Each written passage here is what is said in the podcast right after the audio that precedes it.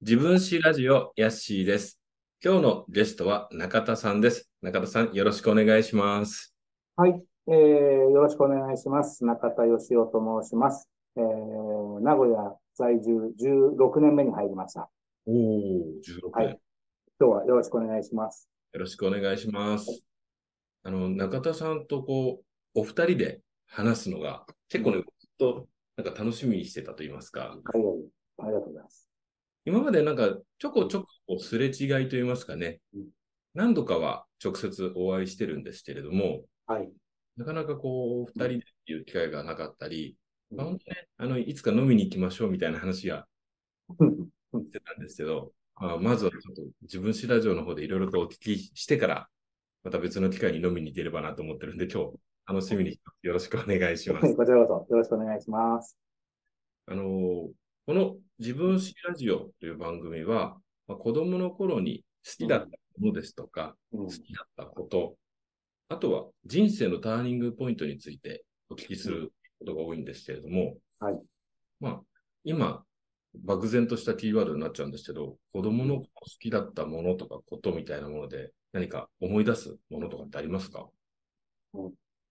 まあこ、いつぐらいを思い出すかって話にもなりますけど、うん割と、どうしてだかわからないんですけど、私、割とこう、子供の頃のことって結構反数して考えることがうん。ありまして、おうまあ今までの、こう、人生においてね、はい。あの、なん、なんていうのうん。なんかよく、よく、ふとした瞬間にすごい幼かった頃のこととか、うん。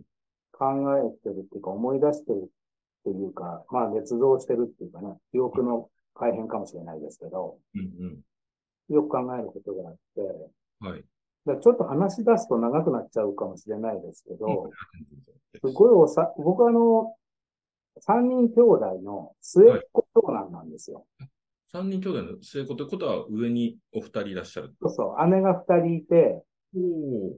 で、末っ子の長男って、うんまあ大体ご多分に漏れずという、あ、まあ大体皆さんそうなんだけど、はい私もご多分に漏れず、割とこう、一心に愛を受けて育っているので、あの、可愛がられるんですよね。そうそう。めちゃくちゃ、こう、甘やかされてるっちゃ甘やかされて るし、あの、まあ、いい子いい子で育てられてきたというか、うんうん。あのーいうところが、まあ、あると思ってて。はい。で、だからなのかわかんないけど、結構ね、あのー僕はあの、高段育ちなんですよ。はい。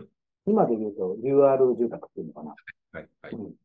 あの、東京の福生市にある高段に、まあ、生まれ育ったわけなんですけど、ね。ほうほうほう。えっと、まあ、いろんな方が、うんまあ、当然お住まいなわけで。はい。で、まあ、当時僕、1969年生まれ、相場で言うと44年生まれなので、はい。割とこう、子供だらけだったんですよね、男うん子も。うんうん。で、本当小学校上がる前とかの話を、になるとう、なんていうのかな。あの、近所にすごいこう、悪意の塊みたいな子供たちがいるんですよ。おうおう。なんていうのかな、俺からするとなんですよ。はい。なんかあの、無駄に落とし穴作ってみたりとか。ええ、怖っ。あとあのー僕が遊んでるこのなんかジープの、そう、今でも覚えてるな、ジープのなんか、まあ、どうしようもない、こう、しょぼい車なんですけど、はいこうやってこう砂場で走らせてると、確かに安っぽいものなんだけど、うんまあ、自分は気に入ってやってるわけですよ。はい。だけど、それを見て、なんかそんな、まあ今の言葉で言うとなんだろう、ね。そんなダセえのみたいあーな。いうことを言ってくるやつとかがいて、中田さんが気に入ってるおもちゃなのに。あそうそうんうんう。で、なんか、でもね、そういうのに言い返したりとか全然できなくって、ちっちゃい頃。ううんんうん。ただ、うん、まあそうだね。これはだから今思えばな話なんだけど、ちょっとそういうなんかこう意地悪とかうん。悪意とか、うん。はい。ちょっとよくわからなかったのね。ああ、なるほど。で、それが冒頭言った多分僕末っ子長男で、はい家族の愛を一身に受けて育ってきたから、 多分そういう悪意みたいなものが、あはの、に馴染んでないというか、い。なるほど。よくわからないっていうか、ああ、でっていう子供だった気がししてるんですよ。で、ちょっとその、あの、なんだろう、えー嫌がらせというか、あ嫌なことされても、いい意味で鈍感だったっていう感じだったんであす。いやいや、結構、鈍感っていうか、なんだろうな。あの、困惑はするし、ああ、なるほど。あもっと言えば傷ついてるし、そうか、そうか。うん、だけど、うん、わけがわからない。なんでそんなことあ、そうそうそうそうそおう。ーなんでそんなことするんだと。なるほど。恥知らずめと。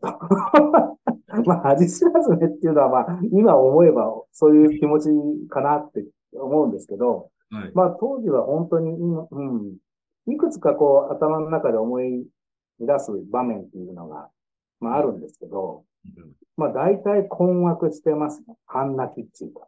う。うんん、でも本当にわからなくて、うん。なん、うん。まあ、ただただ困惑してましたね。それはうん、あれなんですかね、そのさっきおっしゃった、お二人お姉さんがいらっしゃると、はい。想像だと、なんかちょっと意地悪されたりとかって、うんあれあってもおかしくないかなと思うんですけど、それよりはもうすごい、可愛い可愛いっていう感じだったんですかね。ああ、うちの姉から意地悪っていうのは全く覚えがないですね。おお本当にないですね。そうですか。そうなんだよね。うーん。やっぱりいいですまね。いやー、どうなんだろうね。なんか結構それが、その後の人生を結構苦労、苦労っていうかあれだけど、大変なものにした気もするんだけど。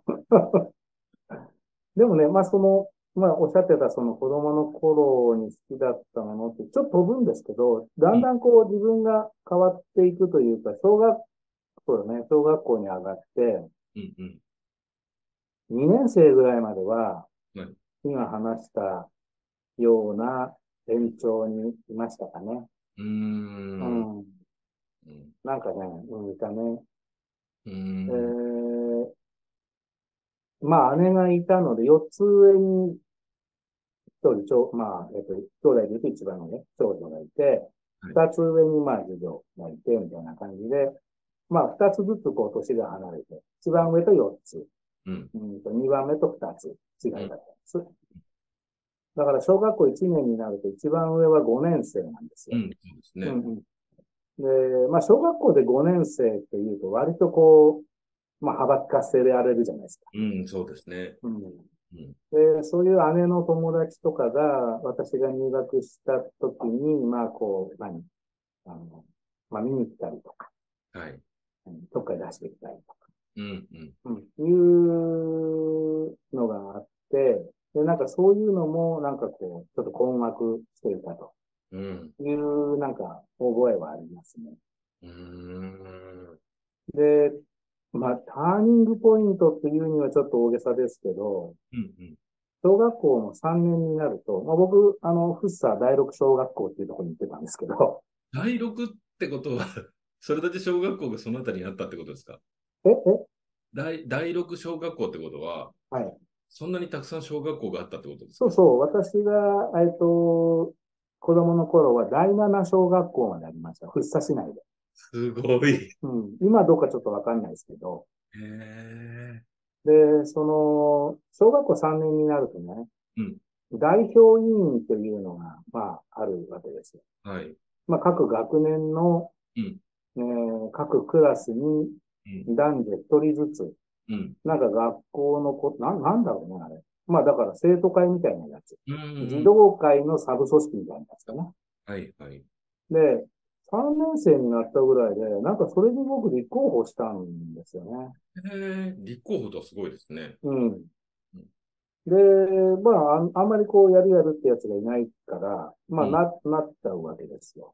うんうん。で、まあ、そっからは結構、どちらかというと、その、小学校2年生ぐらいまでの、うん。なんというか、ただただ困惑してる。まあ、困惑っていうとよ、いい言い方なのかな。ちょっとビビってる。うん。うん。自分から、なんかこう、急に反転するっていうかさ、うん。反転したような、まあ、感じになっていくんですけど、うん。うん。ああ、なんかでもね、それ、をちょっと、今、ちょっと今喋ってて思い出したけど、はい。もしかすると代表委員に立候補したのは、うん。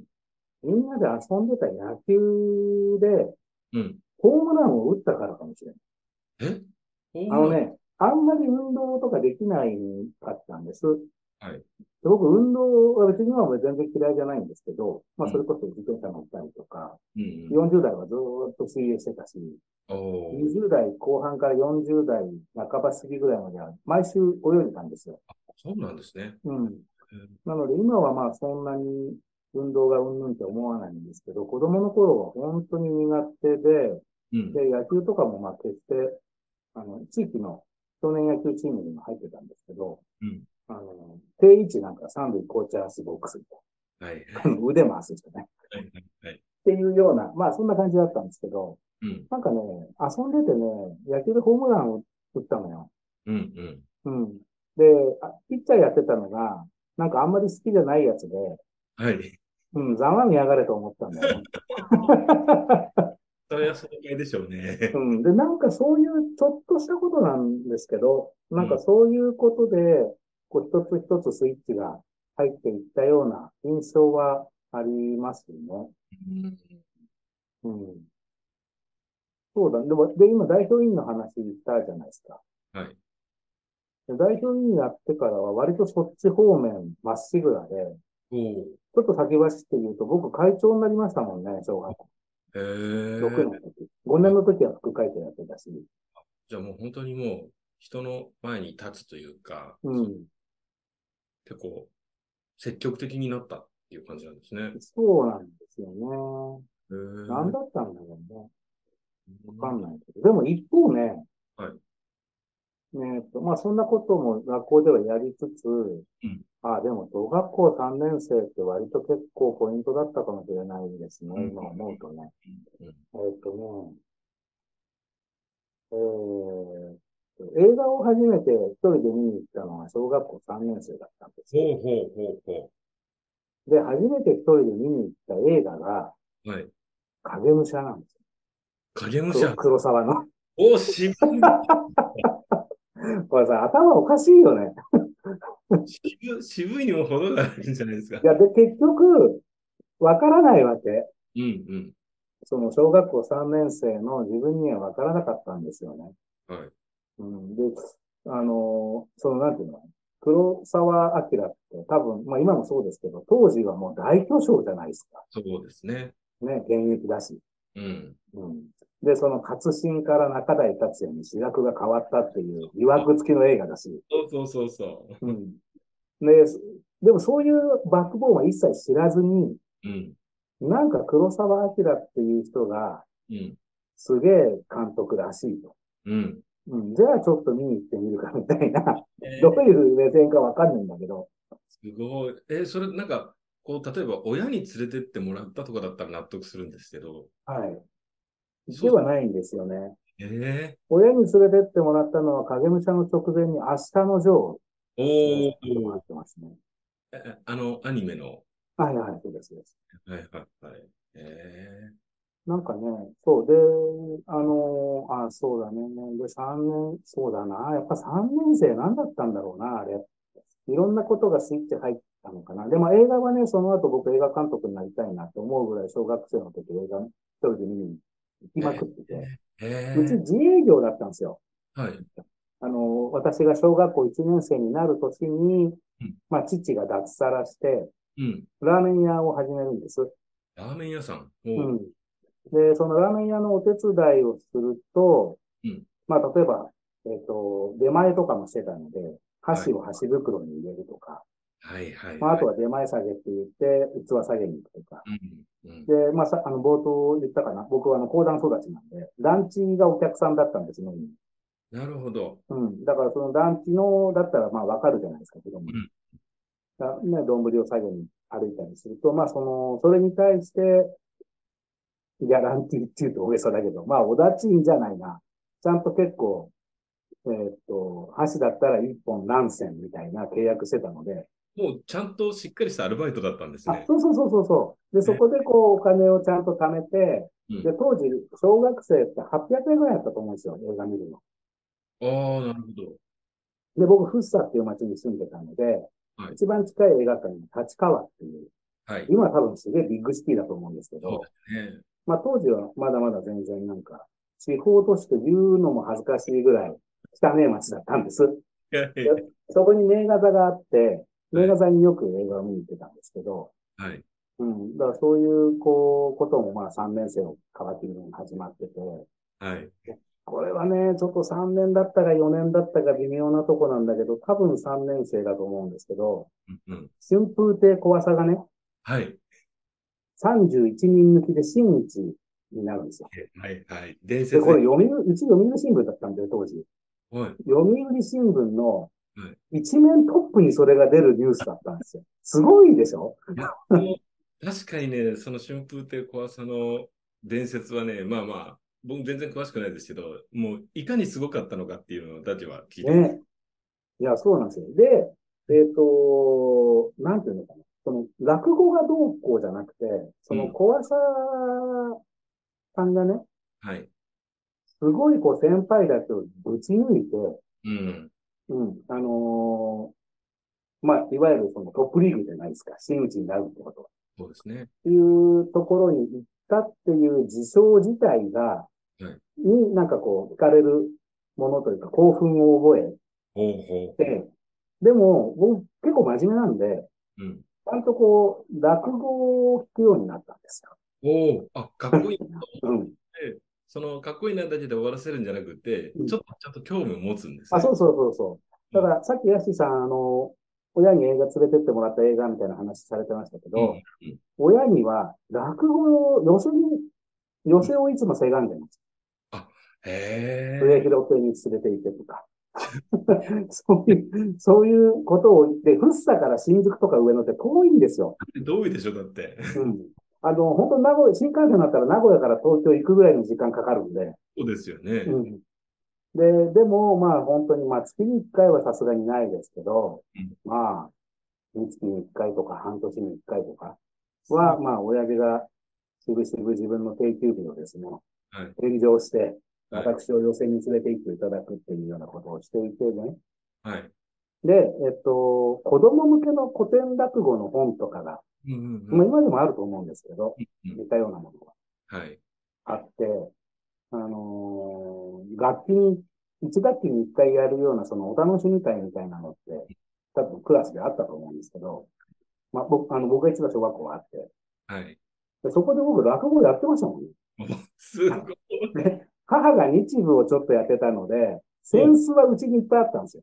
なるほど。もちろん落語、落語家さんが使うような扇子じゃないんだよ。日舞で使うような、ちょっと大きめのはい、紫とかさ。はいはい。ちょっと派手で。ですも、センスはあったので、なんかそれを借りてですね。はいうん。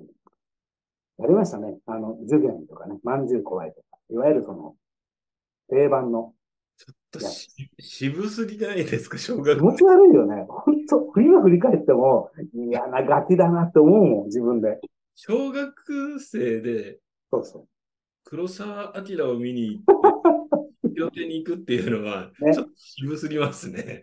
う。ね。あの、僕決して自分をこうよく見せようとか思って話してるんじゃなくて、どちらかというと、なんか本当にさっき言ったように、ちょっと気持ち悪い子供だなっていうか、うんあの、なんか変わってんな、み たいな。うん、でも、一方、なんかこう、児童会活動みたいなね。だからなんか、うん、真面目は真面目なんだろうね。で、多分正義感とかもすごいあったような気がするし、うんううんん。あんまりこう、うん。ちょっとなんか取り留めがないので、この辺にしときますけど、そいいよまあ、とりあえず小学校時代はそんな感じでした。えちなみに、その同世代で、そのうん頃流行ってるものって何ですかだって、まずス、スーパーカーはまず流行りましたよね。わかる。そう小学校1年生、2年生ぐらいの時にスーパーカーが流行ってない。あ、スーパーカーって言えばね。はい。あのー、多分うちの親父もだいぶ変わってたと思うんですけど、でスーパーカーが流行って、で、あれ、サイズで言うとどのぐらいなんだろう。英語の半分ぐらいかな。うんのサイズのすごい分厚い図鑑とかが、はい当時でも500円とかしたんですけど、売ってたんですよ。ちっちゃい豆サイズというか、そうそう。で、スーパーカー大図鑑。はい。で、スーパーカー流行ってるし、あの、スーパーカー消しゴム流行ってるし、で、だね。スーパーカーが知りたいじゃないですか、自分。うん。うん。だから、スーパーカーの代理店を買ってくれた。うん。親父に言ったわけですよ。はい。欲しい。はい。で、えー、今もちょっと待てと。それはきっとお前は一時の迷いかもしれな いと。なるほ1どヶ。月待てと。おーおだから分かりましたと。ーおー。はいじ。ゃあ1ヶ月待ちましょう。でも、ね、待ちに待ってるわけですよ。うん。 1ヶ月。うだっん。てずっと欲しいんだもん。そうですよね。うん。で、1ヶ月後に俺の手元に行ったのが、うん世界の航空機大図鑑っていうやつで。え飛行機大図鑑が来ちゃって。もうみんなスーパーカー持ってんなら、お前は飛行機を見ろみたいなこと言われて、泣いたっていう覚えがあります。間違えたわけじゃなくて、あ、そうそうそう。もうみんな持ってんだから。多数派にいいかお前は飛行機に強くなれと。何言ってんだこいつと思うでしょ。その小学生の子供に逆張りさせるっていうのはなかあなかそうそう。で、しかも1年生とか2年生ですからね。ね。 いや今のを聞いて、それだけが理由ではないでしょうけど、うん環境的にひょっとしたら、黒澤明と、うんこの落語っていうのは、なんとなく そういうねのがあったのかもしれないですね。ね、あったかもしれないですね。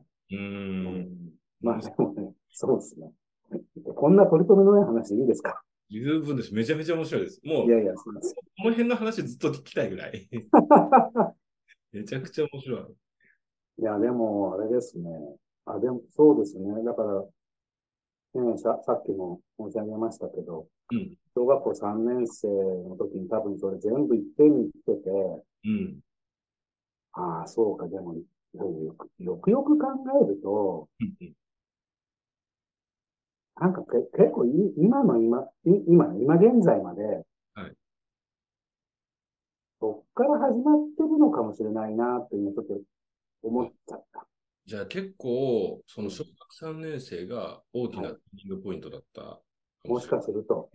れたないだまあ、冒頭申し上げたかもしれませんけど、結構こう、幼少期とか、こねくり回してるので、自分の記憶の中で。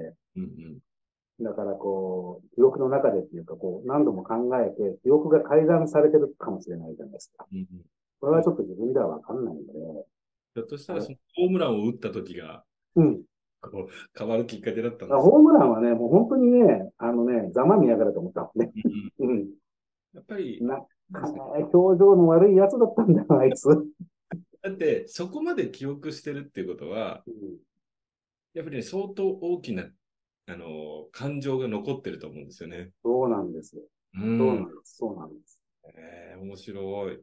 うんまあ、そう、綺麗に話せばそんな感じかな。でも、間間はもう、こう、なんていうの、恥の連続ですからね。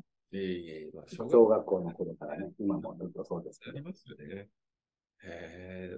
それにしてもね、その渋い趣味だと、うん。 8学年だったり友達とかと話、合うんですかあのーそればっかりに夢中になってるわけではないのうで、んうん。まあ、例えば、えーえーちょっともうそれがいつだ、いつスタートしたかっていうのはもうご、ちょっとおぼろですけど、うんえーまあ、まず、ひょうきん族ってやってたじゃないですはい。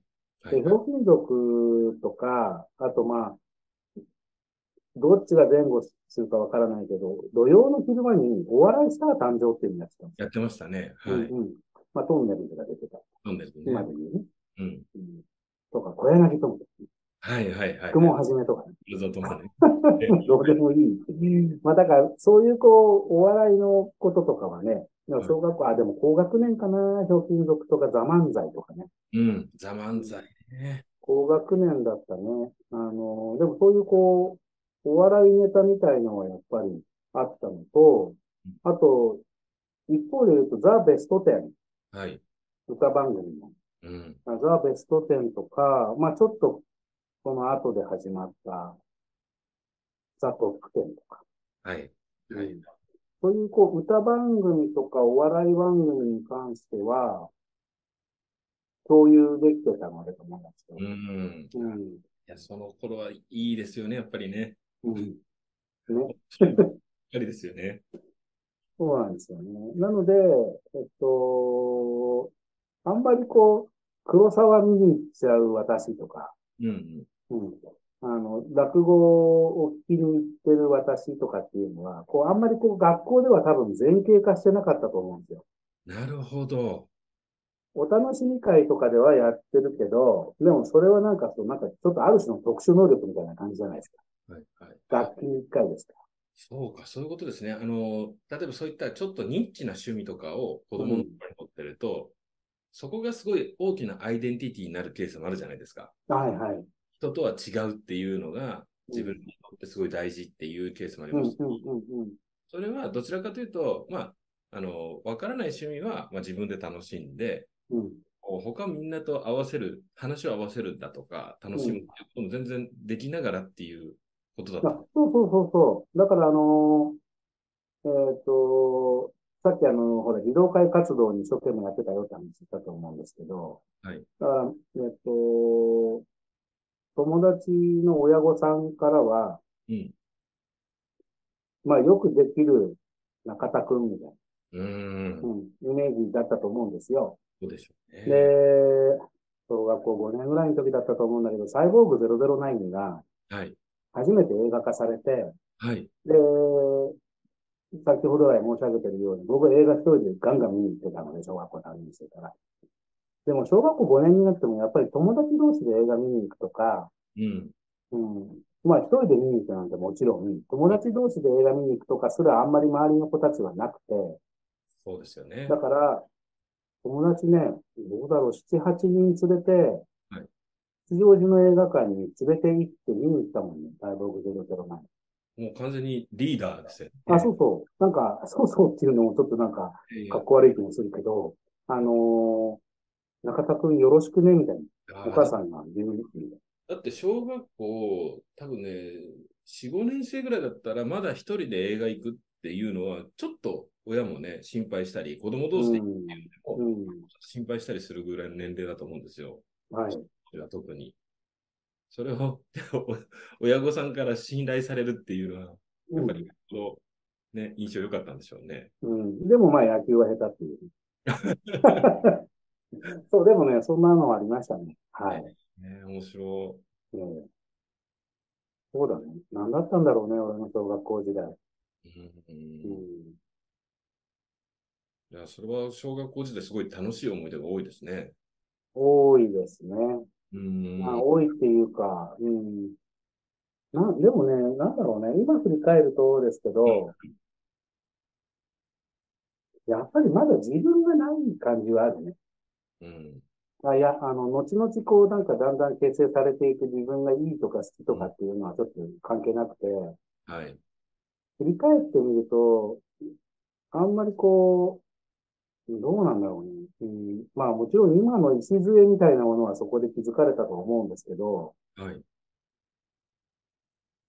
この時の自分に自分ってあったんだっけみたいな話を考えてみると、うんちょっとわからない。あんまり実感がないなっていう感じはします。うんうんううん。ん。ね、そうですね。うんそうか、小学校3年なのか。うんいや、なんかねうん、ターニングポイントって言われたらもう僕中学1年だと自分では思っていたんですけど、じゃあ、この後にまたあるんですね。うん。まあ大した話じゃないんだけど、いい。あのーそれこそさっきザ・ベストテルとかザ・トップテルみたいな話してましたけど、うんで、なんかね、小学校6年生の終わりぐらいか中学校1年の頭ぐらいかな。い要はあのー、4つ上に姉がいたので、はい。こう、だんだん音楽とかをさ、割と、まあ当時ニューミュージック全盛だったと思うけど、80年代の頭ぐらいなんで、そうですね。で、音楽とかを姉が、まあ、友達の影響を受けて、なんか聴き始めたりするわけですよ。うんで、まあ、それはほら、ご多分に漏れず、スタインにこう、影響を与える。そうですね。見れてるとね。うん。で、えっと、うちの姉が、ナイアガラトライアングル2。はい。はい。まあ、ちょっと今山下達郎、いろいろあれですけど、 まあ、でもあの人、ボリューム1なんで。はいボリューム2の、えっと、LP レコードがね、はい。あの、家にありました。うん。うん。で、それを聞いて、あ、そうか、13なのか、あ、中1なのかなあれ、82年とかだと思うんだよね、リリース。うん、で、それを聞きまして、はい。佐野元春はい。に、ものすごい惹かれるわけです。うん。で、こう、ガーって、ガーっと行くおの。お。ガーって行くのよ。うんはい。で、ちょうどあの、サムデーが出た年だったと思うんですけど、そうなんですね。うん。へーそういう情報を全然、えっと、集めることなくはい、フッサの駅前に声優がありまして、はい。で、その声優の中に新生堂っていうレコード屋が、はい、レコード屋さんね。はい、入ってますよね。うんで、その新生堂に佐野元春の LP 版を探しに行くわけですよ。はい。で、今そのサムデーが出てるとか、これ全然知らずに行って、はい。まあこう、ジャケ買いというか、うん。うん、サムデー3枚目なんで、はい。 1枚目がバックトゥーザストリートっていうので、2枚目がハードビートっていうアルバムなんですけど、バックトゥーザストリートの方がジャケが好みだったり。うん。うん。うん。で、そのバックトゥーザストリートを買って、家に帰って、はいプレイヤーに乗せて、針を落として、い1曲目がナイトスインガー、夜のスインガーっていうタイトルの曲なんですけど、はいこれを聴いた時の衝撃。おー。これはね、今でも覚えてる。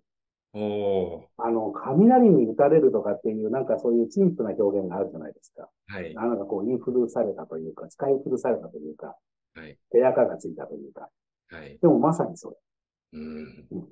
いっやていううん。経験をしまして、うん。うんうん。だから、ザ・ベスト10とかで、アラジンとか見てたわけですよ。はい。はい。はい。俺って、 なんとかかいみ たいな。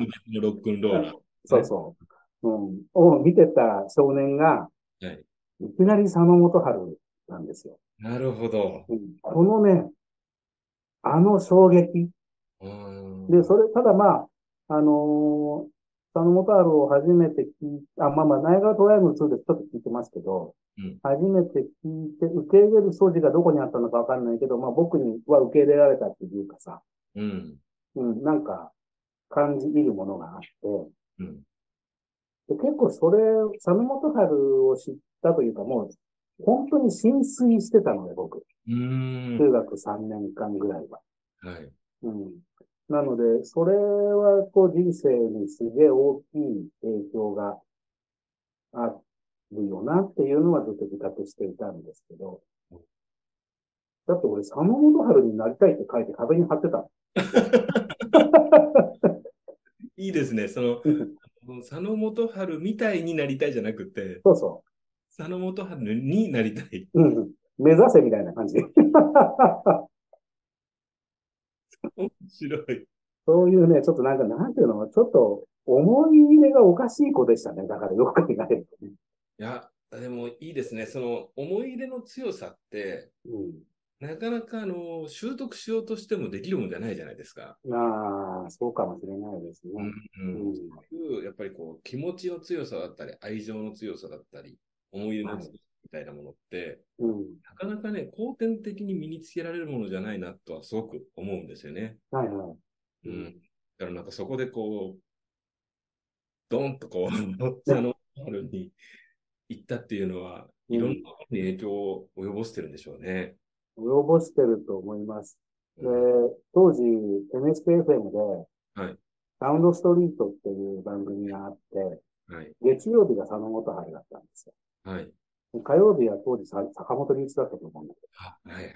ど。で、どっかの曜日で渋谷陽一とか、すごいですね。ち今ょ考っとなんえかもう後の人忘れちゃったけど、とにかく月曜日は佐野元春で、いやーやっぱりサウンドストリートなんですよね。僕ね、聞いてないんですよ。あ、そうですか。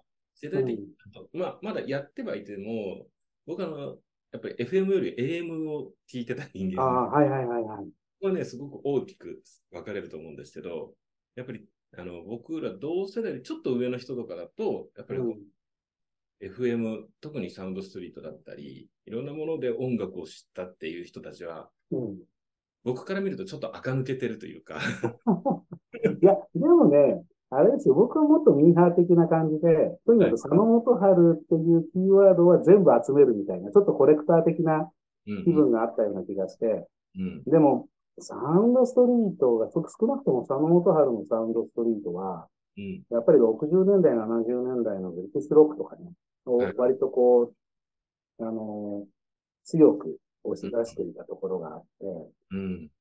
うん、なんか、だからすごい、あれでこう、ある種、ポピュラーミュージックというか、はい。ロックの歴史みたいなものを、うん。あの、一通りこう学べたっていうのはちょっとあった気がします。あ、う。そうだね。50年代からちゃんとやってたもんな、あの人。そうか、そうか。じゃあ、ご自身が好きな、その、うん。佐野元春さんというのが、まあ、音楽の先生みたいに。あ、なりますね。うん。でで、まあ、もちろん、ある年齢になると、うんうん。たもとを沸かすというか、まあ、か、あの勝手に一回ファンをやめるんですけうどんう、んうんうんうん。それはでもすげえ大人になってから、いまた復活するという。おーうん、いい話ですね。でも入り口は佐野元春でしたね。で僕、高校ぐらいになるともうローリングストーンズを中心に音楽を聴いてたんです。はい。だからストーンズばりのものっていうのとか、うん。ああの、日本も海外も問わず好きでしたし、はい。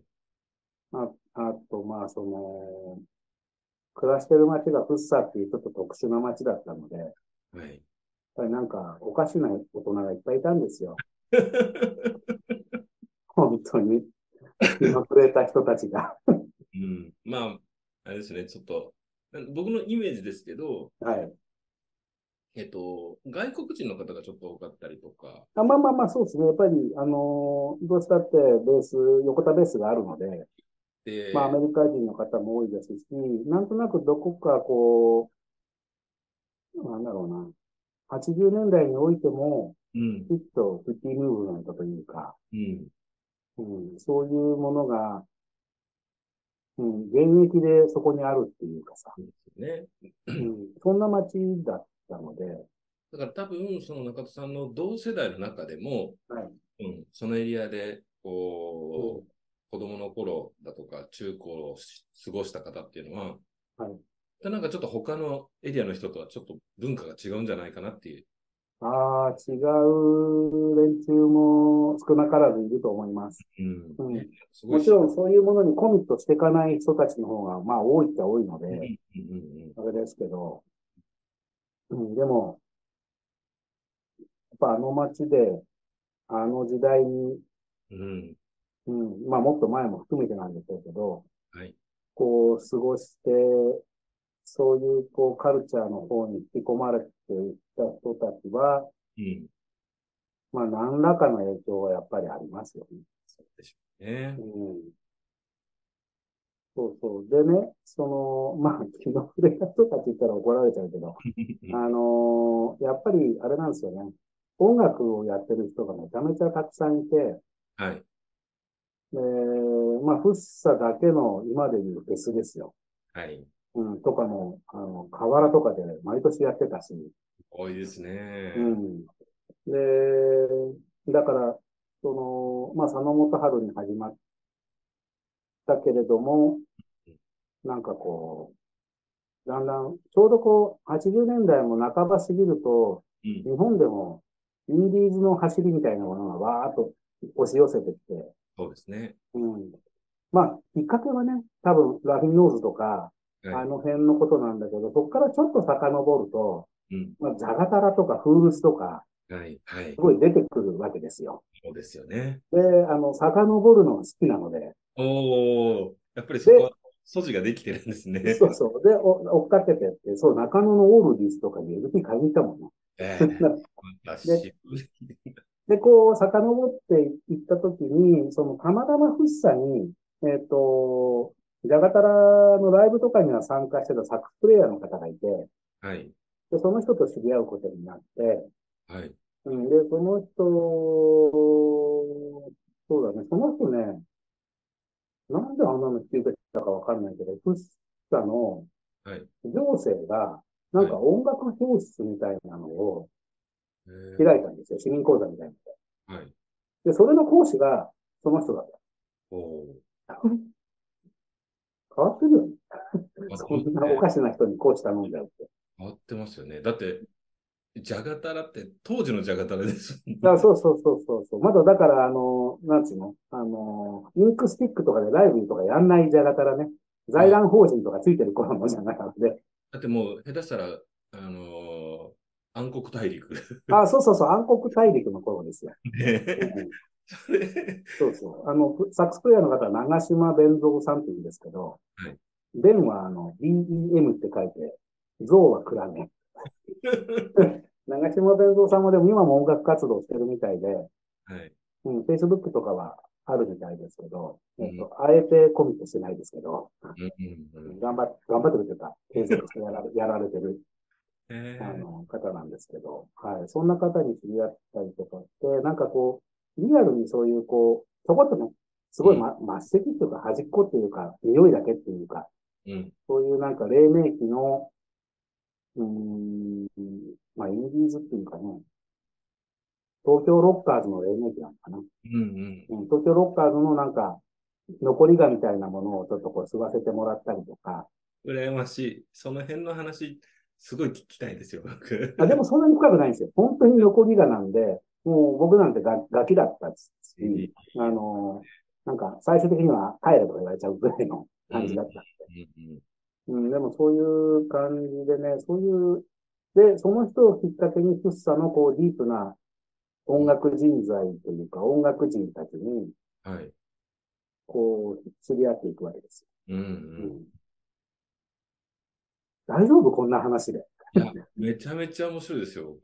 まだ10代だけど。全然大丈夫です。あの、時間足りなかったら、あの、第2回、3回って。しいや、でも、でもね、よくよく考えると、あうんの、あれかもしれない。その、そうですね。いずれほら、もう今10代後半ぐらいまで、なんとなく、こう、音楽っていうラインではい。話を聞いていただきましたけど、はいこうだんだんほら、20代になってくると、仕事したり結婚したりになってくると、うん。まあまあこうなんだろう。右翼も右論になっていくというか。ね、いろいろと忙しかったりするから、うん。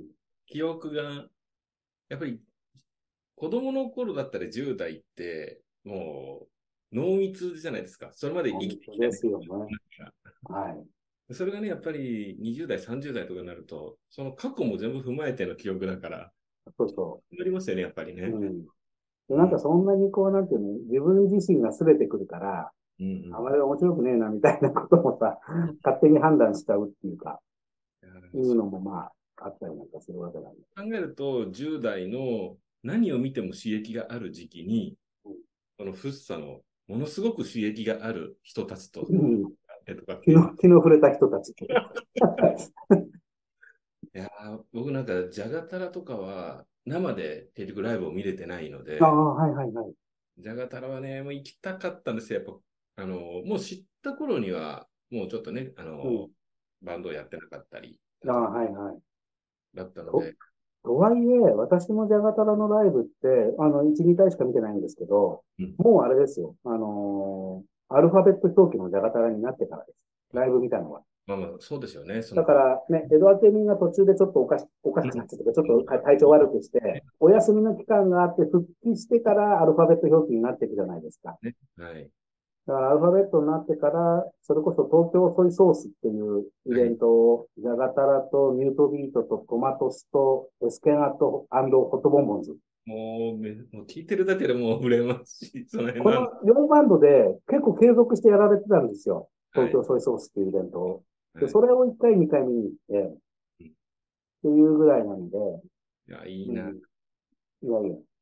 うん、まあ、だからそんなにね、言うほどこう、やっぱり、えっ、と、本当にこう、ディープなところに入っていってるわけでもなく、いやいやいやいや、でもそこをやっぱりちょっとなんかね、あの、現場でも見てるっていうだけでも、僕らにしてみたらもうすごい羨ましいですよ。いやいや。なんまかあ、ミュート、まあ、面白かったですけどね。ミュートビートとかも結構、もう、後に聞いてるので、うん。高校生ぐらいの頃かな。だからもう、もう活動は全然してなかったりだったんで、はい。なんか、うん、なんか羨ましいですね。あの、うんフリーペーパーのディクショナリーとかを読んで、 はい。で、なんかミュートビートとかってやたらと名前出てくるな、みたいなう感じん。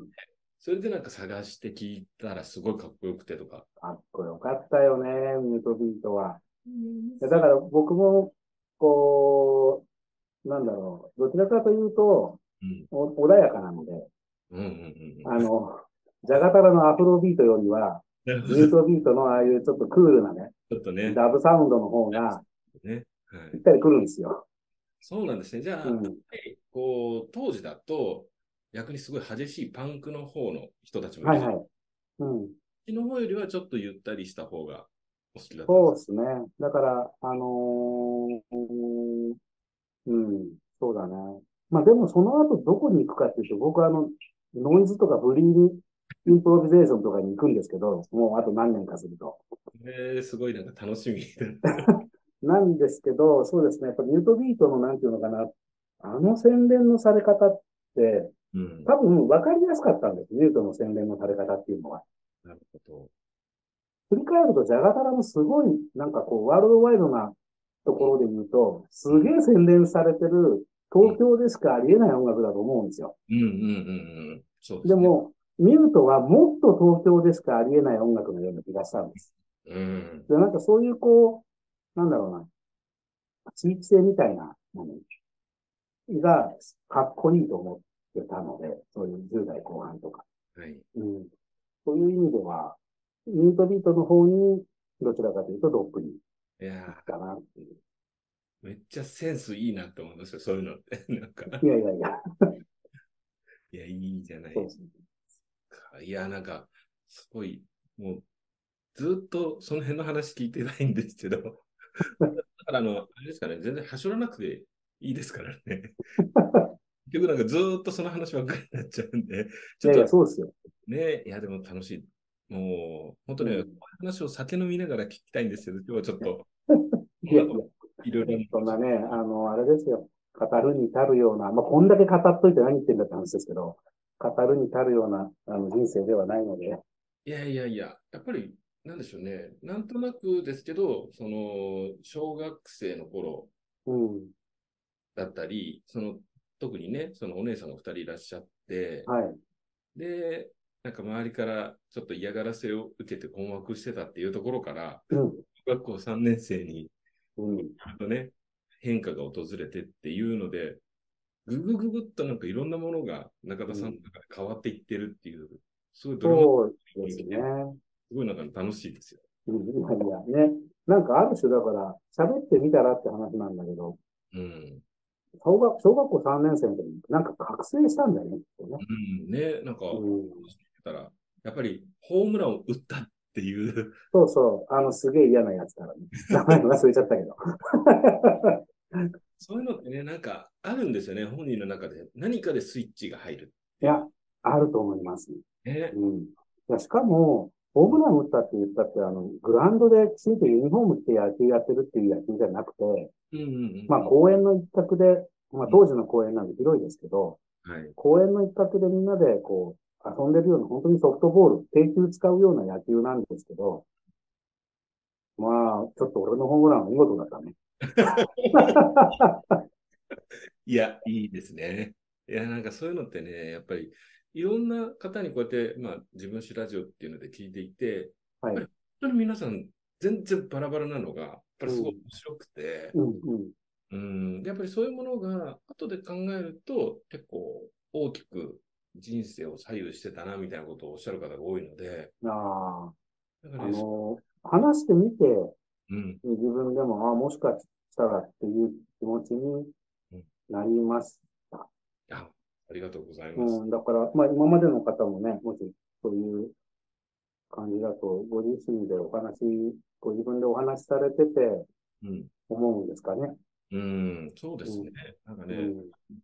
いいなと思って、もう僕は本当に単に聞く、もう一番最初に聞かせてもらえる係っていう感 じで。ねありがとうございます。じゃあちょっと前半はまあここぐらいまではいで、ちょっと一旦休憩を挟んでまた後半をお願いしたいんですけど、なんはい、かわかりました。告知といいますかね、宣伝ですとかうん。あるようでしたら、ちょっとね、いえっと、配信がね、まだいつになるかわかんないんですけど、多分はい。えっと、うんは二つ、じゃあいいですか。い、もちろんち。ょっと仕事絡みでもあるんですけど、仕事の話まだ一回もしてないですよね、 今日。そうだね。 まあ、告知っちゃ告知なんですけど、あの、僕はあの、視覚障害者とはい、目が見える方、請願者って言うんですけど、はい視覚障害者と請願者、両方参加できる読書会っていうのを、はいえーまあ、企画して運営してたんですね。はいで、これ、まあ、あの、仕事、うん、仕事場だね。で、やってたことなんですけど、もうちょっと今はもう運営からは外れて、そこの、うーんと、運営母体でやってもらってるんですけど、その読書会が9月の24日に、えっ、と、第7回目かな。はい。えっ、と、ありまして。えー、まあ、また、でもそれぐらいしかなくて、課題作が、なんだったかな。あそれこそ、それこそ忘れちゃってるわ。うん、なんですけど、まあ、9月の24日にそういう、えー、視覚障害者情報提供施設がお送りする読書会。はい。読む、聞く、話す、ボリューム7。ボリューム7。が開催されました。 9月24は日曜日ですね。日曜日ですね。で、多分応募期間が8月の末から9月の頭ぐらいにかけてってなると思うんですけど、ちょっとうろんな話ですみませんけど、いえいえ。あの、まあ確かそれが、に台本って、あの、前回音楽に関するお話で、今う回、んうんうん、音楽に関する、今。回。ね、今回はね、で今回の課題作課題の本。な何かで、確かレ前回のレポートか何かで、次はこの本でやりますっていうのを見た気があ、した。そうそう。なんだっけね、えっ、と、韓国文学で、はいちょっと待ってね。オルガンの、あ、そうだそうだ。オルガンうだ。んオルガンのある風景だったかなあった風景だったんですけど。あ、オルガンのあった場所。オルガンのあった場所うとんいう、シン・ヨンスク、ヨンスクさんという方が、あの、著者なんですけど、オルガンのあった場所場所っていうのが課題作に。これ短編なのでサクッと読めちゃうと思うんですけど、はい。はい。これを課題作に、えーと読書会ございますので、えよーしご興味ある方はちょっと8月末ぐらいに、えー情報解禁を待っていただいてですね。そうですね。またはいその情報ももちろん、あの、自分史ラジオの方からも発信させていただきますし、ありがとうございます。僕もね、最初に中田さんにお会いしたのが、その読書会だったそので、うそう。ヤシさん、第1回目じゃなかったかなっていただいた。 1回目だったかな確か韓国文学だったようなあ、気そがうする。そうそう。そうなんですよ。あのー、新茶を新茶を。あ、そうそうそうそう、そううです。ん。あれが第1回で韓国文学のを、えっと、調査させてもらって、うん、その時にね、初めて、まあ、お会いしたというか、ご参加いただいてお会いできた。そうですね。えーその後も、まあ、そちらの、まあ、開催されているワーク、はい。参加させていただいて、まあ、僕が中田さんに興味を持って、いやいや、ありがとうございます。こうね、ちょっとお話ししたりですとか、SNS 拝見してると、あれ結構音楽の趣味合うかもと思って、 ありがとうございます。それでまあ今回お声が出させてもらったっていう感じなんですけど、他、告知もう一点あるんでしたっけあ、はいはい。えーっとね、ちょっと待ってください。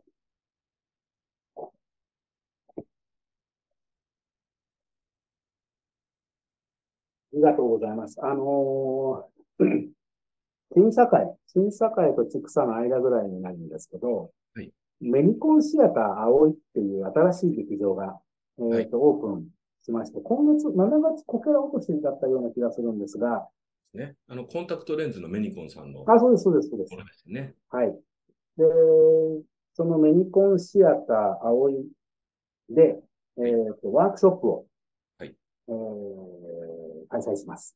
はい。で、えっ、と、まあ、見えない人も見える人も一緒に戯曲に触れるうん、っうてん。いう、まあ、タイトルなんですけどね。ほうほうほあの、上演される、えー、戯曲、舞台、演劇ですね。うはい。を、えーっと、まあ、台本をちょっと先に読み込んでみたりとか、はいえー芸術監督、うーんとこの日の演出家でもある、ユニコンシアターの芸術監督でもある方からの、こう、お話をお聞かせいただいたりとか、はいリハをちょっと見させていただいたりとか、はい俳優さんとのこうディスカッションができたりとか、おーっていうところで、ここも、えっ、と、視覚障害の方と、生眼の方と、えー視覚障害の方、まあ、言い方あれですけど、視覚障害の方でも参加できるように、えー準備をして、うん、うんえ。ー、曲を、えまあ、それこそ最初に言ったように、見えない人も見える人もはい。一緒に欲に触れるという体験をしていただきたいなとう思っん。て、今、鋭意準備中でございます。 まあ、いろいろ、あの、チラシが出来上がったりとか、今してきてるタイミングなんですけれども、はい。まあ、これからチラシの展示印刷入れたりですとか、うんうんうん。あの、広報活動は、まあ、8月過ぎてからになりますけど、はい。よかったら、これ11月の3日ですね。あ、もう日にちは決まってるんですね決まってます。はい。11月の3日金曜日祝日、えー、13時から16時。はい。はい。飲み込みシアター青い内で、えー、やらせていただきますので。ありがとうございます。そじゃあ、そちら、また詳細が分かりましたら、はい。この自分史ラジオからもちょっと情報はシェアあさせりてがとうございます。あの、あれですよね、今日特に触れなかったですけど、以前、この自分史ラジオに出ていただいた岡西さんと、あ、はいはいはい。岡西さんもそのメニコンシアターでやられる、まあ、ワークに関してはお話しされてたんですけれども、はい。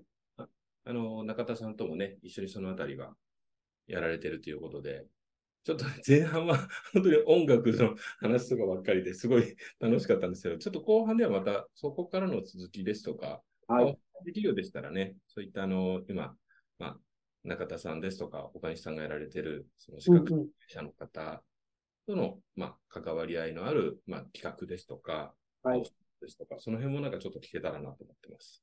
わかりました。そうですね。なんかすいません。なんか好き勝手喋っちゃって。いや、もうね、それでいいんですよ、本当に。もう、それが僕一番好き な、はいお話。いやいや、なんかあの、大聞いていただくのも大変だろうなと思いながら。いえいえいえいえ、本当にね、めちゃめちゃ楽しいですよ。ありがとうございます。いやいや、ありがとうございます。はい、では一旦ここで前半の方はえー締めますので、ありがとうございますはい。ありがとうございます。